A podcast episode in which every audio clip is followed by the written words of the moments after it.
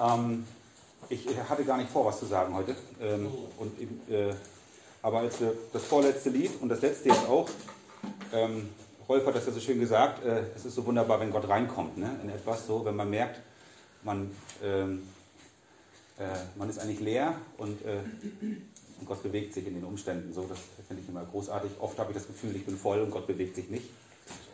Ähm, und äh, ich möchte ganz kurz ein, äh, ein, äh, etwas lesen, was ich in, in, den letzten Wochen und Monaten immer parallel in, all drei, in allen drei Evangelien, also Matthäus, Markus und Lukas, gelesen habe. Ähm, und zwar die Stillung des Sturms, ein ganz bekanntes, äh, eine ganz bekannte Geschichte aus der Bibel. Äh, ich würde gerne Markus Evangelium lesen, Markus 4, ab Vers 35. Und einfach nur so ein paar Gedanken, die ich gestern so hatte und die so ähm, in meinem Leben oder in meinem gestrigen Tag, in meinem inneren Menschen eine ganz große Wende vollbracht haben. Ich habe das innerhalb von fünf Minuten gemerkt, dass sich in mir sowas wie ein Schalter umgelegt, vielleicht eine Tür auf oder zugegangen ist, irgendetwas, wo es wirklich mit dem Sturm in mir vorbei war, der keine Macht mehr hatte. Und zwar war das ein Gedanke und den möchte ich einfach nur ganz kurz reinstellen und äh, dann kannst du weitermachen. Stillung des Sturms. Und an jedem Tag sagte er zu ihnen, als es Abend geworden war, lasst uns zum jenseitigen Ufer übersetzen. Und sie entließen die Volksmenge und nahmen ihn im Boot mit, wie er war. Und andere Boote waren bei ihm. Und es erhebt sich ein heftiger Sturmwind, und die Wellen schlugen in das Boot, sodass das Boot sich schon füllte. Und er war hinten im Boot und schlief auf dem Kopfkissen. Und sie weckten ihn auf und sprechen zu ihm, Lehrer, kümmert es dich nicht, dass wir umkommen. Und er wachte auf, bedrohte den Wind und sprach, und sprach zu dem See, Schweig, verstumme. Und der Wind legte sich und es entstand eine große Stille. Ich finde es im Markus-Evangelium mit am schönsten geschrieben. Ähm, der Wind legte sich und es entstand eine große Stille. Und er sprach zu ihnen, warum seid ihr so furchtsam? Habt ihr noch keinen Glauben? Und sie fürchteten sich mit großer Furcht. In einer anderen Übersetzung steht, die Furcht wurde noch größer als vor dem Wind. Und sprachen zueinander, wer ist dieser, dass auch der Wind und die See ihm gehorchen. Ich habe so das Gefühl, also ich habe viele Gedanken mit, diesem, mit, diesem, äh, mit dieser Geschichte äh, schon irgendwie verbunden. Ähm, ich habe das Gefühl, äh, so für mich selber, und ich habe es auch starken Lobpreis gehabt, ähm, was ich nachher auch noch äh, sagen konnte, so dass wirklich viele Stürme in den Leben der Menschen hier äh, sind. Sachen, die, wo die Wellen schon ins Boot schlagen und wo wir das Gefühl haben, dass Jesus schläft dass wir von ihm wissen, sie wussten ja auch, er war da, er lag auf seinem Kopfkissen in dem Boot. Ich finde das so von der Symbolik her ganz äh, stark geschrieben. Und ich glaube für mich, dass Jesus gar nicht geschlafen hat. Jesus hat nicht geschlafen, aber Jesus war ruhig in den Umständen. Er war Sieger. Er war der, den wir gerade eben proklamiert haben. Und sie weckten ihn auf mit großer Furcht, rüttelten wahrscheinlich an ihm und sagten, Jesus, wach auf, wir sterben. Und was stand er, was hat er gemacht, als sie ihn aufgeweckt haben? Er hat sie nicht ausgeschimpft. Das sieht man nirgendwo. Er hat gar nicht auf sie reagiert. Er hat die Umstände gesehen, in denen sie steckten und hat dem, Will, äh, dem Wind und den Wellen geboten. Und ich stelle mir das wirklich so vor, dass es augenblicklich Ruhe war. Dass es nicht noch eine halbe Stunde dauerte, bis dieser Sturm, dieses Unwetter sich gelegt hat, sondern es war glatte See. Auf einmal war alles vorbei. Weil die Wellen und der Wind gehorchten ihm. Nicht verzögert, das steht nirgendwo da, sondern er sprach hör auf und es war vorbei. Und dann sprach er zu ihnen, warum seid ihr so furchtsam? Habt ihr noch keinen Glauben? Das ist in allen drei, in allen drei Evangelien ist das Gleiche gesagt. So, ne? Und ähm, dann sprach er ihren Glauben an. Eigentlich das, was sie alles mit ihm schon erlebt haben. Das, was sie eigentlich wissen müssten von ihm. Aber er hat sie nicht dafür ausgeschimpft, dass sie ihn aufgeweckt haben. Ich glaube, im Endeffekt hat er sie nur auf ihren Glauben hingewiesen, aber aufgeweckt werden wollte er. Ich finde das ich habe es oft so verstanden, dass es so verwerflich war, dass sie ihn da hinten gesehen haben und keinen Glauben hatten und so. Eigentlich hat er ihnen nur Umstände gezeigt, dass er niemals schläft, dass er niemals zu weit entfernt ist. Wir dürfen zu ihm kommen und sagen, Jesus, diesen Kampf kann ich nicht kämpfen. Diesem Sturm habe ich nichts entgegenzusetzen. Diese Wellen sind zu hoch, sie schlagen in das Boot meines Hauses, meiner Familie, meiner Umstände, meiner Arbeit rein. Das ist nicht das Problem, dass das passiert. Ich darf mich Jesu seiner bedienen. Wir haben vor zwei, drei Gottesdiensten etwas gehört von ihm, von dem hohen Priester. Wir haben von dem Heiligen Geist gehört, der in uns mit so viel Seufzer irgendwie für uns eintritt. Dieser Jesus sitzt in unserem Boot. Er ist ruhig in unserem Boot. Aber wir dürfen, wir müssen zu ihm kommen und sagen, König Jesus, König Jesus, du bist Herr in diesem Sturm. Das Stärkste, was jemals auf, auf, im, im, im Himmel und auf Erden es gab, ist unser Freund. Er hat geschaffen den Himmel und die Erde, all die Umstände.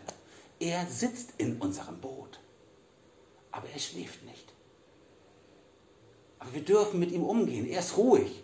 Es entstand eine große Stille. Ich finde das so ein, so ein Gegensatz, was da gewesen ist. Und als sie das sahen, diese Vollmacht von ihm, sagt, sieht man in anderen Evangelium, da hatten sie noch größere Angst. Also ganz menschliche Reaktion eigentlich auf etwas, was man ihm gar nicht zugetraut hat. Irgendwie brauchten sie ihn. Dann war er so gewaltig in den Umständen, da haben sie richtig Schiss bekommen. Wo sie gesehen haben, Menschenskinder, das funktioniert mit Jesus. Was ist er für ein krasser Typ? Aber er sitzt in unserem Boot und er schläft nicht. Aber er ruht in den Umständen, weil er weiß, dass er es schon längst unter seinen Füßen hat. Und das dürfen wir lernen zu glauben. Ich spreche da zu mir als allerersten zu sagen, Jesus, du kämpfst für mich diesen Kampf. Du hast den Glauben für mich in den Umständen. Du bist Sieger. Du bist Sieger und niemand sonst. Du sitzt in meinem Boot, bis ich dich von Angesicht zu Angesicht im Himmel sehe. Solange wirst du auf deinem Kissen in meinem Boot sitzen und jederzeit für mich ansprechbar sein. Und alles ist dir untertan. Amen. Ich würde da gerne was zu ergänzen. Das passt nämlich total. Ich hatte nämlich im Lobpreis den Eindruck, äh, eigentlich das zu teilen, aber das, äh, ihr habt ja gesungen und so. Und, äh, und zwar genau das gleiche auch mit dem, äh, mit dem Sturm und dem Boot.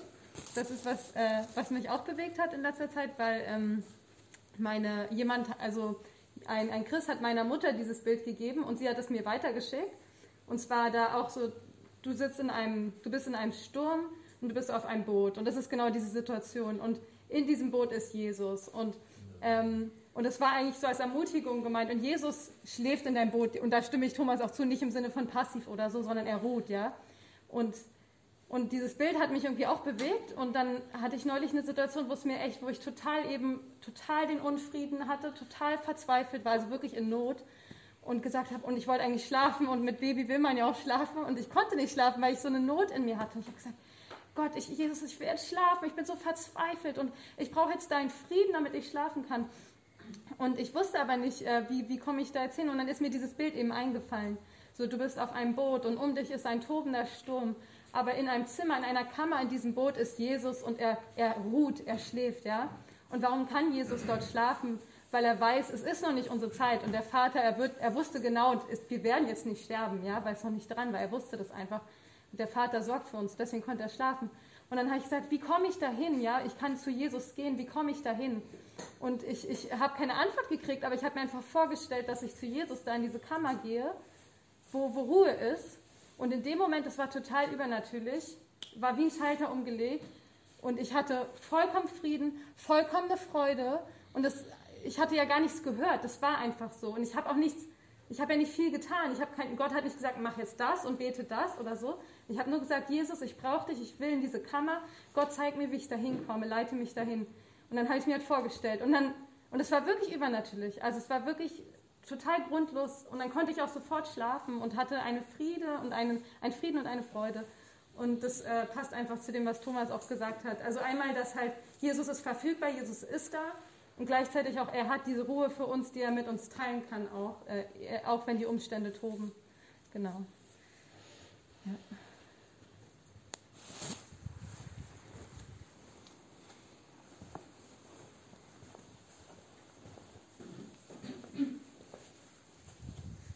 Also ich hatte von auch noch einen Eindruck gehabt, so, äh, dass Jesus, also dass Gott also bei einigen oder bei vielen neue Durchbrüche schenken möchte. Also da, wo man meint, da ändert sich sowieso nichts mehr dran, das bleibt so, wie es ist. Also da möchte Jesus reinkommen und einen Durchbruch schenken.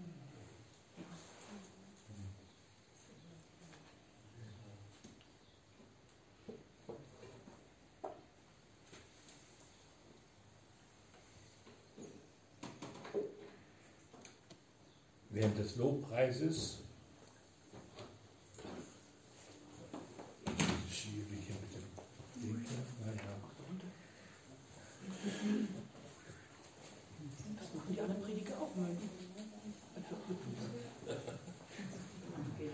Ist er weit genug weg? Der Redner darf, ja. ja. Scheiße. Auch die Lobpreise normalerweise. Ja, doch, Sie haben dieses Gebot bekommen. Das machen manche in der Gemeinde, aber bei uns ist es nicht möglich. So. Muss entsprechend der Raum auch sein, der Rest muss auch stimmen dazu. Genau. Darin ist erschienen die Liebe Gottes unter uns, dass Gott uns seinen eingeborenen Sohn gesandt hat in die Welt, damit wir durch ihn leben sollen. Darin besteht die Liebe nicht, dass wir Gott geliebt haben, sondern dass er uns geliebt hat und gesandt seinen Sohn zur Versöhnung für unsere Sünden. Und dann ein Stück weiter. Gott, bitte, äh, du? 1. Johannes 4. 1. Johannes 4, ja.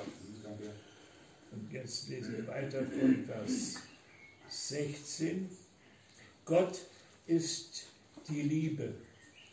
Und wer in der Liebe bleibt, der bleibt in Gott und Gott in ihm. Darin ist die Liebe bei uns vollkommen, dass wir Zuversicht haben am Tage des Gerichts. Denn wie er ist, so sind auch wir in dieser Welt. Furcht ist nicht in der Liebe, sondern die vollkommene Liebe treibt die Furcht aus. Denn die Furcht rechnet mit Strafe.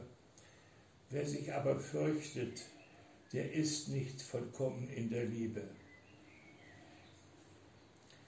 Lasst uns lieben, denn er hat uns zuerst geliebt.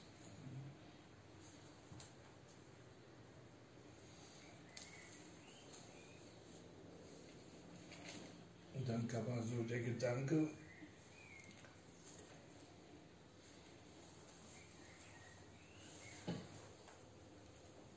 in Johannes 2, Vers 13 schreibt Johannes, also 1. Johannes auch, ich schreibe euch Väter, denn ihr kennt den, der von Anfang an ist.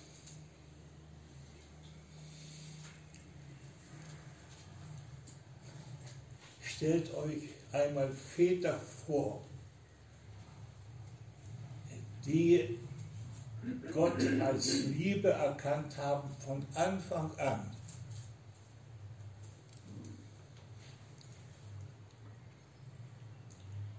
Wie sich das auswirkt auf die Familie.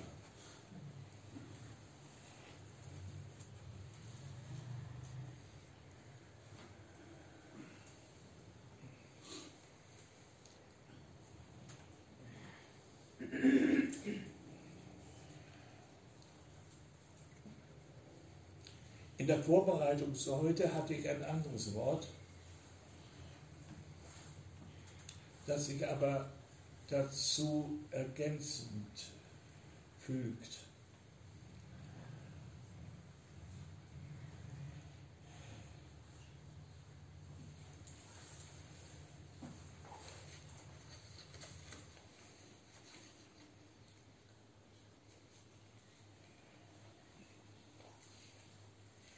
Lese in Epheserbrief, Kapitel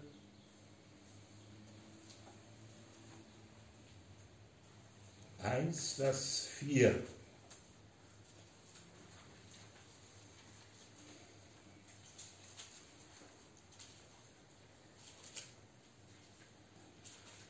Denn in ihm hat er uns erwählt, ehe der Welt Grund gelegt war, dass wir heilig und untadelig vor ihm sein sollten.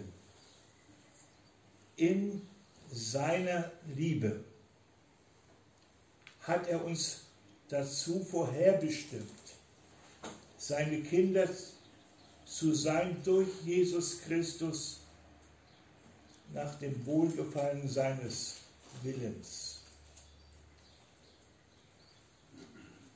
Vor Grundlegung der Welt, bevor Gott diese Welt geschaffen hat,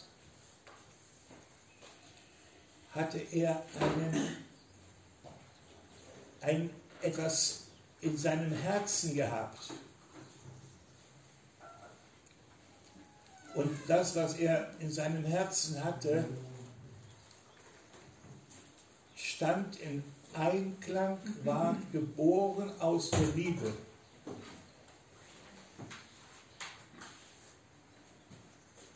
Weil Gott Liebe ist, hat er alles erschaffen. Und er hat uns in seinem Blick gehabt. Er hat uns erwählt in Christus, ehe der Weltgrund gelegt war, dass wir heilig und untadelig vor ihm sein sollten in seiner Liebe. Das heißt, sein Blick war nicht gerichtet auf den Sündenfall, den der Mensch begehen sollte. Sein Blick ist nicht gerichtet auf das große Unheil, das durch diesen Sündenfall in die Welt kam.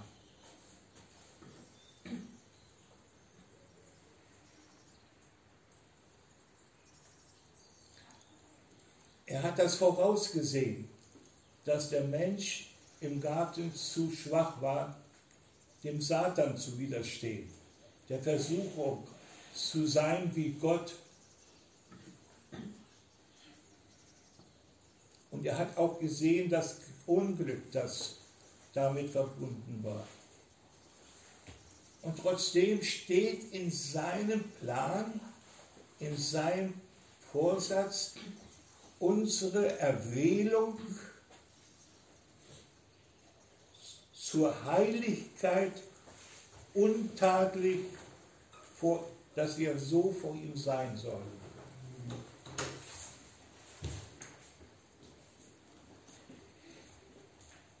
Das ist eigentlich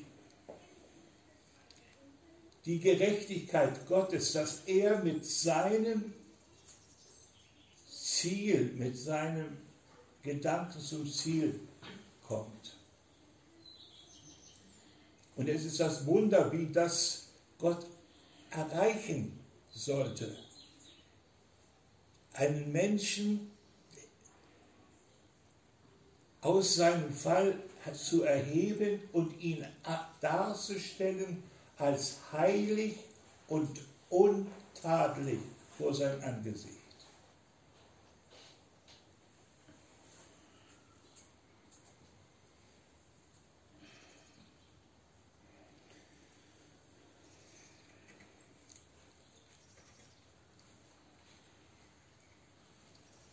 Ich möchte diesen Gedanken erstmal nochmal festigen durch andere Worte.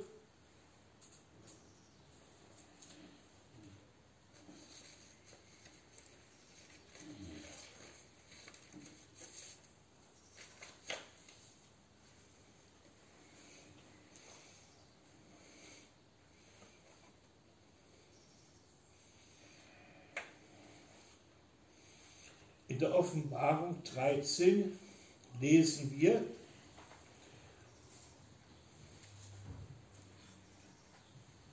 Vers 8.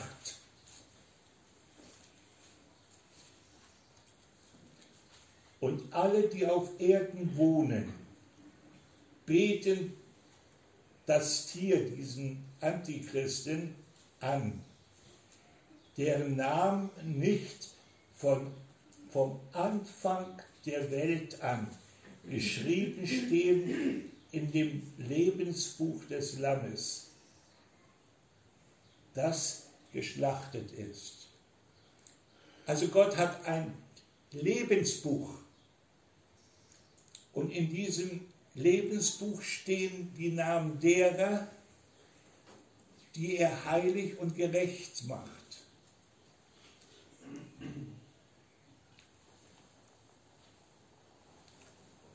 Und diese Gerechtigkeit ist nicht eine Gerechtigkeit und Heiligkeit, in einer besonderen Art der Gerechtigkeit, dass sie aus sich selbst gerecht würden, sondern es steht, es ist das Lebensbuch des Lammes, eines Lammes, das geschlachtet ist.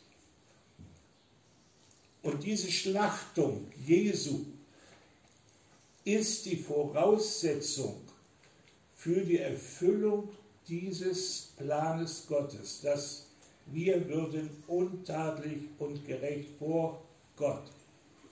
Der Weg ist die Schlachtung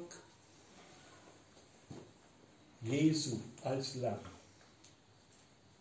Das heißt also, Gott hat sich vorgesetzt, vor Erschaffung der Welt und vor Erschaffung des Menschen, dass dieser Mensch ein Opfer brauchen wird.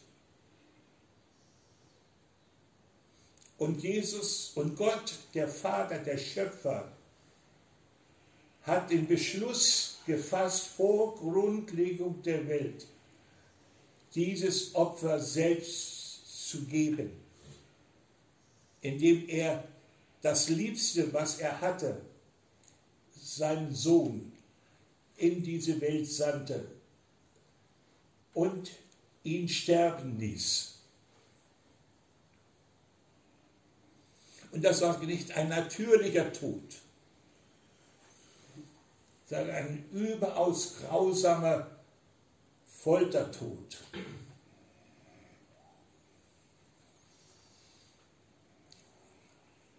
Und es ist für uns wichtig, dass wir die Bedeutung dieses Todes für uns verstehen. Denn wir sind ständig versucht, auf uns zu schauen. Und was sehen wir auf uns? Wir sehen nicht, dass wir untadelig werden oder heilig. Wir sehen, wie die Sünde in unserem Leben gearbeitet hat und den Tod gebracht hat. Und nun hat Gott da hinein seinen Sohn gesandt in diese Welt und will uns untadelig und heilig vor sein Angesicht stellen. Und da ist es wichtig zu verstehen, was ist geschehen bei dieser Schlachtung des Lammes.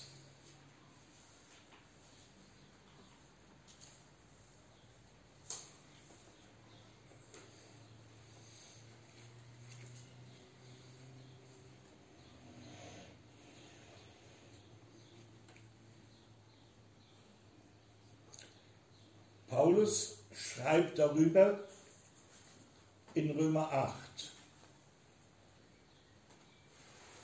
Und er schreibt diese Worte in Römer 8, die ich gleich lesen werde, nachdem er auf sich geschaut hat und erkannt hat, dass das Gesetz der Sünde in seinem Fleisch wirksam war.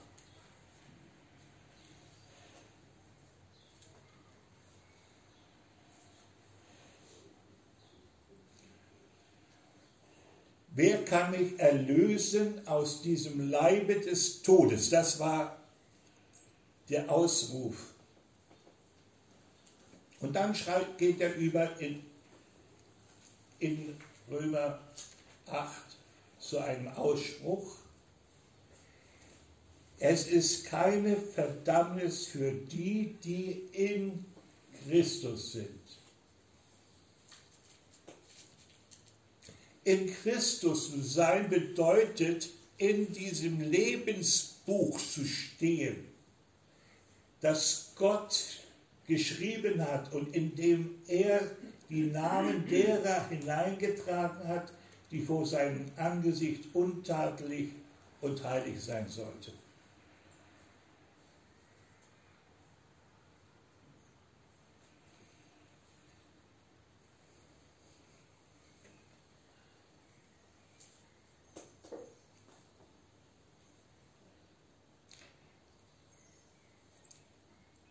Keine Verurteilung, obwohl Sünde in uns wir sehen können, lautet Gottes Wort, keine Verurteilung für die, die in Christus sind.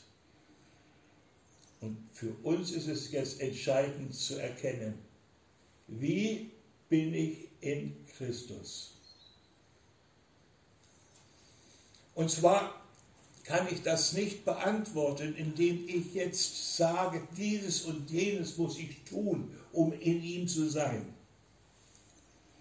sondern das ist eine Offenbarung, die uns Gott gegeben hat und die zugänglich ist dem Glauben und die uns Gott durch seinen Geist erklärt.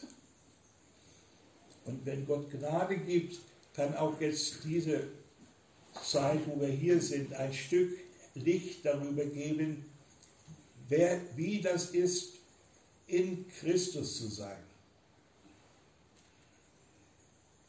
In Christus zu sein bedeutet erstens, mit ihm gestorben zu sein.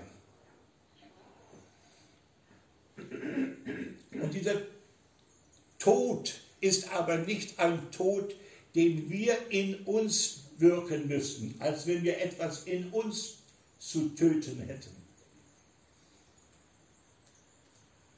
Es ist so oft die Rede davon, wir müssen unser Fleisch töten.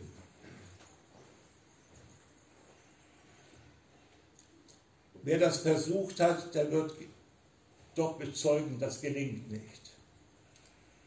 Die Sünde wird nicht überwunden dadurch, dass wir unser Fleisch töten wollen. Und darum ist dieser Tod nicht unser Tod, nicht der Tod unseres Fleisches, um den es hier geht, sondern es ist der Tod Jesu Christi. Und der Tod Jesu Christi ist das Ende des Sterbens. Bis zu seinem Tode hin, bis zu Jesus hin, war immer ein Sterben nötig. Da wurden aber Tausende von Tieren in Jerusalem geschlachtet, um mit Gott in Gemeinschaft zu kommen. Aber das war nur was Vorübergehendes, ein Gleichnis, ein Schatten. Es war ein Sterben, was, was grausam erscheint, wenn man auf die Geschichte Israel schaut. Wie viele Millionen Tiere mussten geschlachtet werden? Und die Frage ist immer wieder, wenn wir dieses schauen, und Gott hat das geordnet, wie kann das möglich sein? Aber Gott hat vorbereitet in diesem Sterben der Tiere das Sterben Christi. Und mit seinem, mit, wenn wir erkennen, dass er das Lamm ist, dann hört das Sterben auf dann ist das Sterben, dieser Tod überwunden. Und zwar worin? Dass nämlich Jesus aus den Toten auferweckt ist. Wir sind also, wenn wir jetzt mit zu Christus kommen, kommen wir zuerst zu einem, der für mich gestorben ist und dessen Tod ich mir anrechnen kann. Nicht, dass ich sterbe, ich kann mir seinen Tod anrechnen. Und ich kann ein zweites. Ich kann nun, das lesen wir in Römer 6, weil er für mich gestorben ist und ich ihn diesen Tod mir anrechnen kann,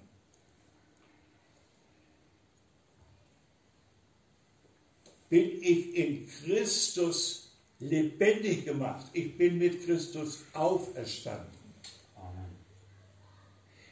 Wir können die, und dann steht da, dann lebe ich in Christus. Und in Christus bedeutet zu leben in Christus, weil er für mich gestorben ist und ich diesen Tod für mich als Sühnetod angenommen habe. Aber dabei darf ich nicht stehen bleiben und meinen, nun müsste ich auch sterben.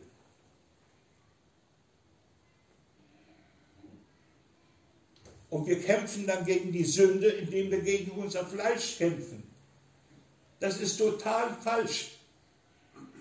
Wir werden dann nicht herauskommen aus der Sünde, sondern wir werden erkennen und ich bin gebunden in der Sünde.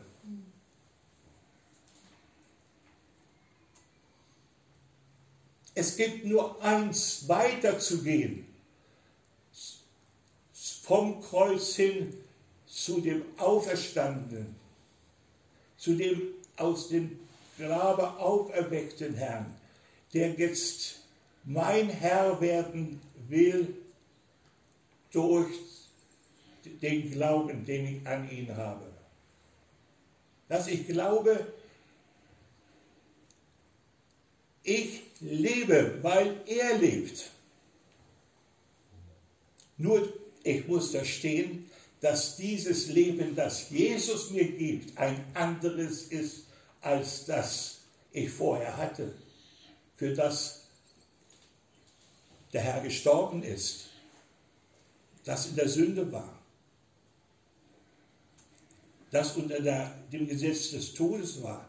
Das Leben, das ich jetzt empfange und das ich in mir erleben soll, ist ein Leben aus der Liebe und Kraft Gottes in meinem Leben. Dass sein Plan, nämlich mich als heilig und untadelig zu gestalten, dass Gottes Plan in meinem Leben gelingt. Durch die Kraft, die mir Jesus in seinem Leben darreicht, durch den Heiligen Geist offenbart. Und dieses Leben ist Liebe. Dieses Leben ist Liebe. Und die Liebe steht jetzt in einer Auseinandersetzung mit einem Leben in Finsternis. Und diese Auseinandersetzung habe ich, ja, wenn ich noch die Auseinandersetzung immer suche mit mir und die, und die, die Lieblosigkeit und Ungerechtigkeit in mir finde und ständig bekämpfe und sage, ich, ich schaffe sie, ich kann nicht lieben dann bin ich in einer Sackgasse.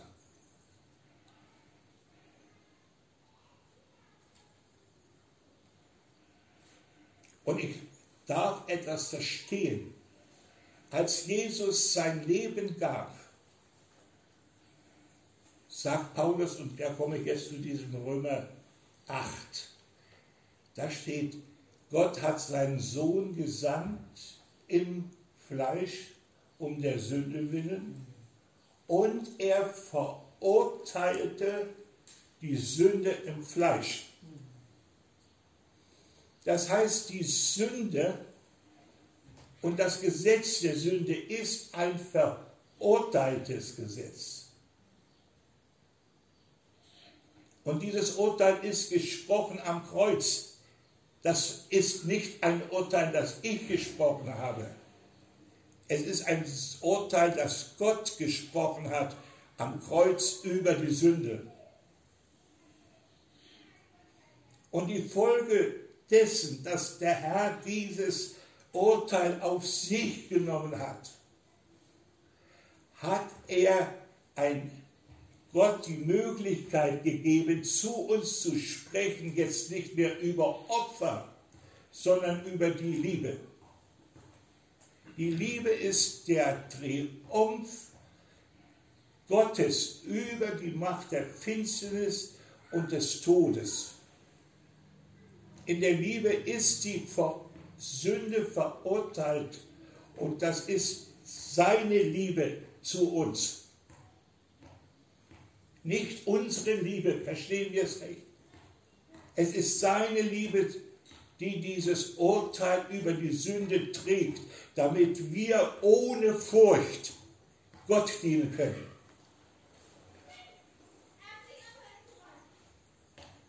Und es gibt so viele Lehren, die uns noch in Furcht halten wollen, dass, was, dass wir was tun müssten, um jetzt vor Gott diesen Stand der Heiligkeit und Untaglichkeit zu haben. Wir müssen noch uns reinigen und dergleichen. Das wäre dann unser Werk an uns und das ist, das führt in eine Sackgasse. Sondern wir haben nur eine Chance, frei zu werden, dass wir das Werk Gottes in Jesus Christus als Liebeswerk verstehen, dass, dass er die Sünde verurteilt hat und uns jetzt die Kraft gibt, ohne Furcht zu leben.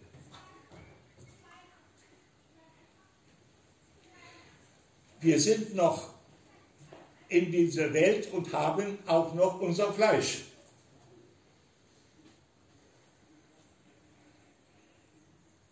Aber wenn es nicht die Sünde ist, die wir im Fleisch zu richten haben, was haben wir dann zu tun? Dann haben wir erstmal zu glauben, dass Gott diese Sünde gerichtet hat und dass wir jetzt freigesetzt sind, in der Liebe zu leben nach den Geboten Gottes nach den Geboten Jesu. Wir sind freigesetzt. Der Herr hat uns freigesetzt in Christus. Das ist sein Werk. Amen.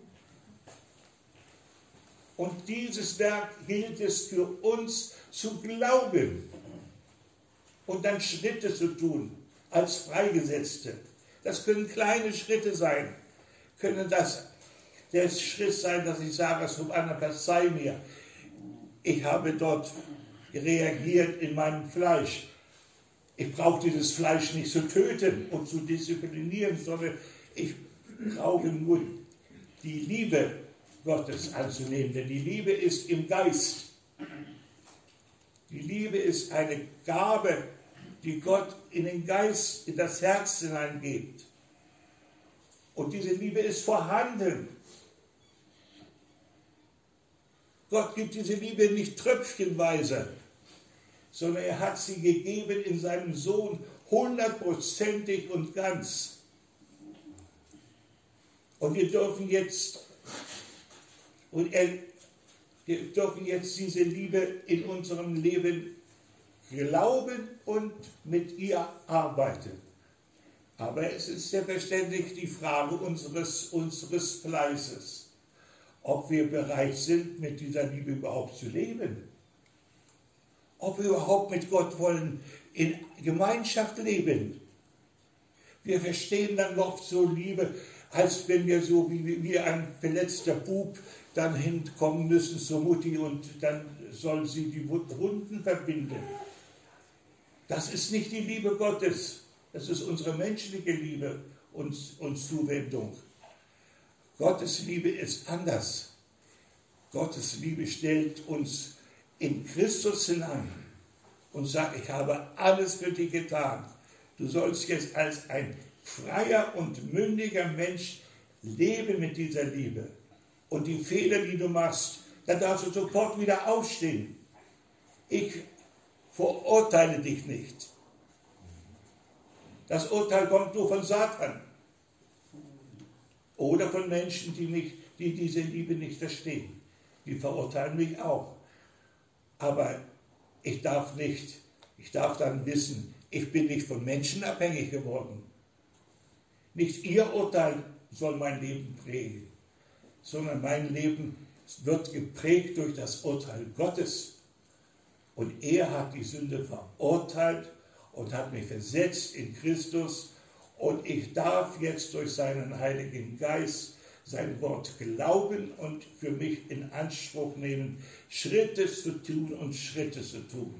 Und nicht Angst zu haben, dass mich wieder die, die, die, der Satan schnappt und es keinen Sinn, Sinn hätte, vorwärts zu gehen. Diese Angst, dass ich es nicht schaffe, ist eine Angst, die aus dem, daher kommt, die Satan in mein Leben einpflanzt, weil ich noch nicht verstanden habe, dass ich diese Angst gar nicht haben brauche, weil es sie nicht in Gott wurzelt, sondern sie wurzelt jetzt in meinem Unverstand.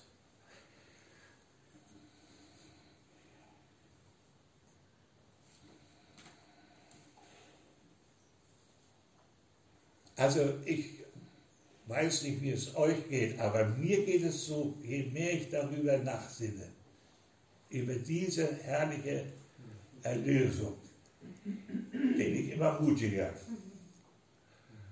Und ich muss mutiger werden, denn ich werde immer schwächer und immer ungläubiger in meinem Fleisch. Mein, mein Fleisch, das ist, ist, ist nicht kein guter Partner. Aber mein Partner ist, ist Jesus, der lebendig machende Geist und der Wille Gottes, mich in Christus zu sehen. Und das ist jetzt entscheidend, das ist meine Kraftquelle. Ich habe meine Kraftquelle nicht mehr in meinem Fleisch, nicht mehr in meinem Tun. Und darum sind die letzten Jahre, wo man auch im Fleisch schwach wird, ganz wichtige Jahre, in der man sich für den Himmel vorbereiten kann. Wirklich vor dem Herrn zu stehen, in der Gewissheit, ich bin angenommen, weil ich geliebt bin. Und meine Rede, die ich im Fleisch habe, wo ich noch diesen ganzen, diese ganze alte Natur die alte Schöpfung mit ihren Krankheiten und Schmerzen, wo ich die noch sehe und auch mit meinen Fehlern, die aufgrund dessen kommen, weil ich noch nicht so in der Heiligung stehe, wie ich es gerne haben möchte. Alles das zählt nicht.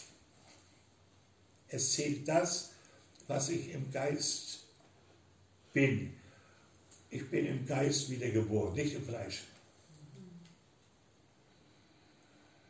Das Fleisch bleibt Fleisch.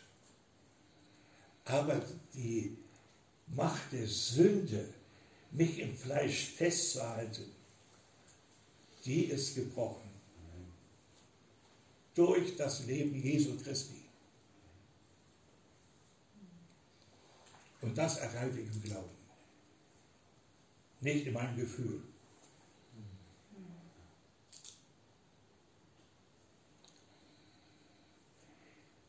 Ja, danke Herr.